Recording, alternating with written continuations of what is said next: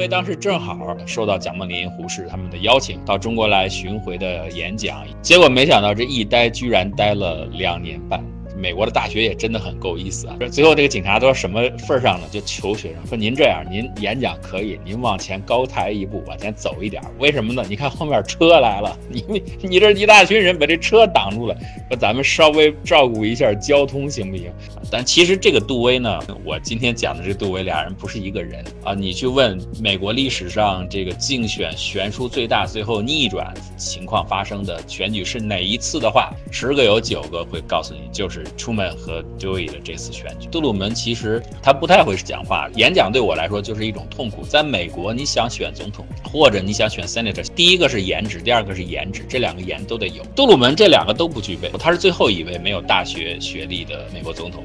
小罗斯选他也是想选一个呃平淡无奇一点的，不爱抢风头的人，于是就 选到了这位出门真男人。罗斯福追悼会的时候，这位新总统进来的时候，没有人鼓掌，相反，从另一个门口进来，罗斯福的遗孀走进来的时候，大家全部起立，热烈鼓掌，然后眼含热泪。杜鲁门去看这位罗斯福夫人时，就问说：“我能为您做点什么，夫人？”最后这夫人看了看，想了想，然后盯着他的脸说：“还是您告诉我，我能为您做点什么吧。”现在看。起来是你比较困难。返回到密歇根投完票以后，他没有跟任何人打招呼，就他一个人，老哥一个，开着车到了一个城市的小旅馆，要了个房间，自己进去洗了个热水澡就睡了。这一下是一锤定音。所以今天我可以跟大家讲，如果啊看美国大选就看一个州的话，你就看俄亥俄就好了。比方说那本《光荣与梦想》就是曼彻斯特写的，在书中他就这么说：说一个男人可能会忘记二十一岁生日那天他做了什么，一个女人可能忘了她初夜那天做了什么，但是他们不会忘记四件事。徐景成担任大使的时候，看到这位年纪轻轻的陆征祥进来时，就像看到一朵水莲花一样。老师说：“我对你没有什么别的要求，最开始要求就是不要沾这个色，然后不要去抽大烟。”卢正祥后来就直接请人写了一个条幅，叫“不忘马关”。之前李鸿章就曾经想过说：“咱们不要老提供中餐，咱们也提供点西餐，咱们搞外交的嘛。”然后这于厨子这个气儿特别粗，然后就说：“我不做西餐，我也不会做，爷不伺候。”李鸿章也没办法，因为人家是老佛爷的红人嘛。这个陆正祥一来就问你会做西餐不会？说我不会。那你学不学？我估计我学不会。那你就滚蛋。大家都想不到的一个事情，他居然去比利时的圣安德鲁教堂当了一名修士。这个时候他已经几乎快说不出话了。他就院长就问他你有什么心愿？然后陆征祥笑了笑，伸出了三个手指头。院长点点头说：“我明白，你的意思是，中国在你心中占了四分之三的内心世界。”陆征祥笑了笑就去世了。唐德刚认为，中国自有外交这个活动这项使命以来，真正称得上杰出的人才就两个半，第一位就是李鸿章、李中堂，第二位就是周恩来、周总理，剩下的半位如果要算的话，就是这位顾维钧。因为他父亲叫晴川，所以顾维钧字少川，刚好和我们第一任北洋政府国务总理唐绍仪。是同字的啊，而且后来唐绍仪还成了顾维钧的老丈人，非常巧，同字翁婿。台湾的前领导人李登辉也是康奈尔大学毕业的，而他是学农业的，所以康奈尔今天还有奶牛场，因为那里边有 Finger Lake，就是手指湖里边的这个是一个冰原时期留下的湖，然后鱼非常多，很鲜美，所以康奈尔大学最吸引人的就是餐厅非常的好。他们学校有马术课，而且还有马球啊，也没有好好学基础功课，就掉下来，掉下来摔伤了好多。后来就变成邀请制了，好像就是不能随便报了。康奈尔有个特色，就是他的 Canary Institute 啊，有一天中午正行进当中，突然看到远处闪闪发光的黑土地，那土地就像渗了油一样，反射出那种诱人的光泽。然后乃木希典突然就情绪失控了，乃木希典经常情绪失控啊，让跪到那儿抓起一把黑土地。嚎啕大哭，旁边的警卫追上去问说：“您干嘛呢？怎么在这儿啊？”突然这个大哭呢，南木希典就说：“你看看这么好的土地。”居然是支那人占有。如果是我们日本有这么一块土地的话，我们何愁国家不强大？啊，传说他就找了一个占星师给他占卜，花了一英镑的钱，然后占星师告诉他这个很好，你可以接受啊。当然有另一种说法，说是他拿了一英镑的硬币在那抛，所以呢，他跟他第二位太太叫什么？叫一磅元。洞房的时候他又不去洞房，他连续好几天住到他妈家。到了一九一一年的下半年，张润娥才最终同意和顾维钧离婚。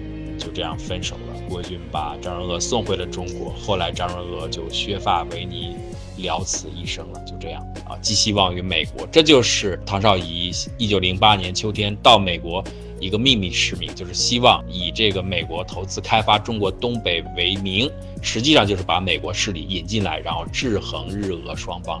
就是因为这次讲话给唐绍仪留下了非常深刻的印象，唐绍仪觉得这个年轻人前途不可限量啊，很应该把他毕业之后延揽进我们的内阁或者我们的政府为国家效力。同时，我估计啊，大概这时候他也动了把女儿嫁给他的心思。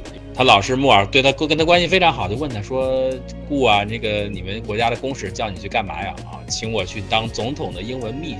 你怎么说的？我回绝了，我马上就毕业了，我就当什么秘书多没劲的。”然后木尔当时就生气了，脸沉下来：“你是不是傻？是不是傻？是不是傻？就你这一篇引言，我给我周围的几个老哥们看过了，大家都同意，就这篇引言就足以当一篇论文了。当然你得把 title 改一改，你不能写个 introduction 就上去了。进入六国饭店的人，外人是不能抓的，所以大量的人，大量的失意政客都跑到这儿，然后大量的刺杀事件也就跟着就发生在这儿，因为你都住在这里。袁世凯就问他：你告诉我什么是共和？”顾维钧讲了很多，他从古希腊、古罗马开始，一直讲到英国的大宪章，讲到法国的大革命，以及美国的立宪运动。袁世凯就说：“那些妇女，她只顾扫屋子、倒垃圾，她只需要把自己的房子收拾干净就行了，她才不会管国家呢。你让这些人讲共和，然后把选票权给他，把选举权给他，这不是要出乱子吗？”顾维钧就告诉他：“你说的是，现在确实是这样，但是你要相信自己的人民呢。你的人民现在是没有知识，但是他他们不会一直这样愚昧下去的。你要教育他，教育他以后，他会变得有知识，然后把所有的权利交给自己的人民，这样国家才能让自己的人民幸福，让自己的人民更加的珍爱自己的国家，更加热爱自己的国家，他才会变得更好。其实袁世凯大概也没听懂，或者说听懂了，反正也没相信。但是你绝想不到，有一份大报，西方的大报。”他是赞成中国搞帝制的，就是英国的《Times》，美国宪法方面的一个大教授，要求见袁世凯，也是请顾维军陪同。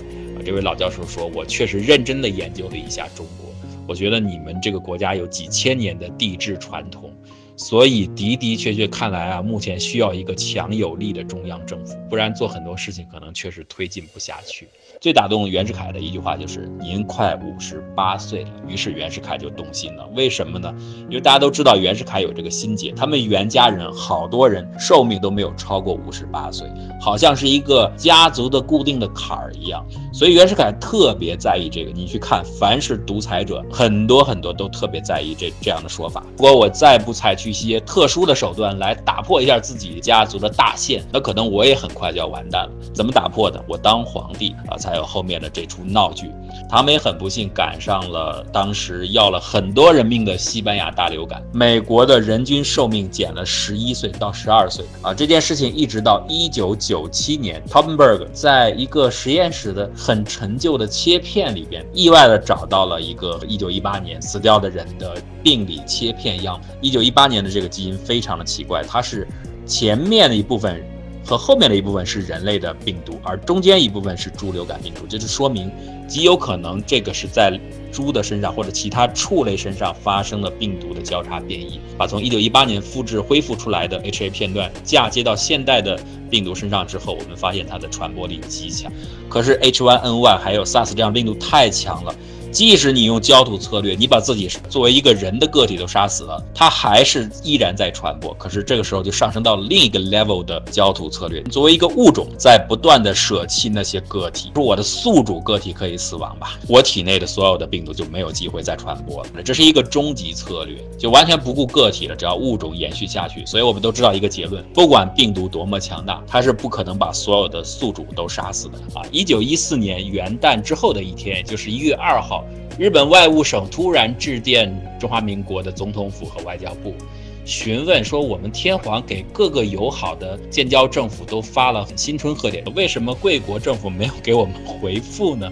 我绝没有收到这样一封电报，不信你看，把抽屉一拉开，这就是这两天所有的电报。你不信你自己翻，又有一封信是写着 Yoshihito 署名的电报，没有地址。这个 Yoshihito 就是家人。然后顾维钧说：“你看到这封信了吗？这封电报了吗？”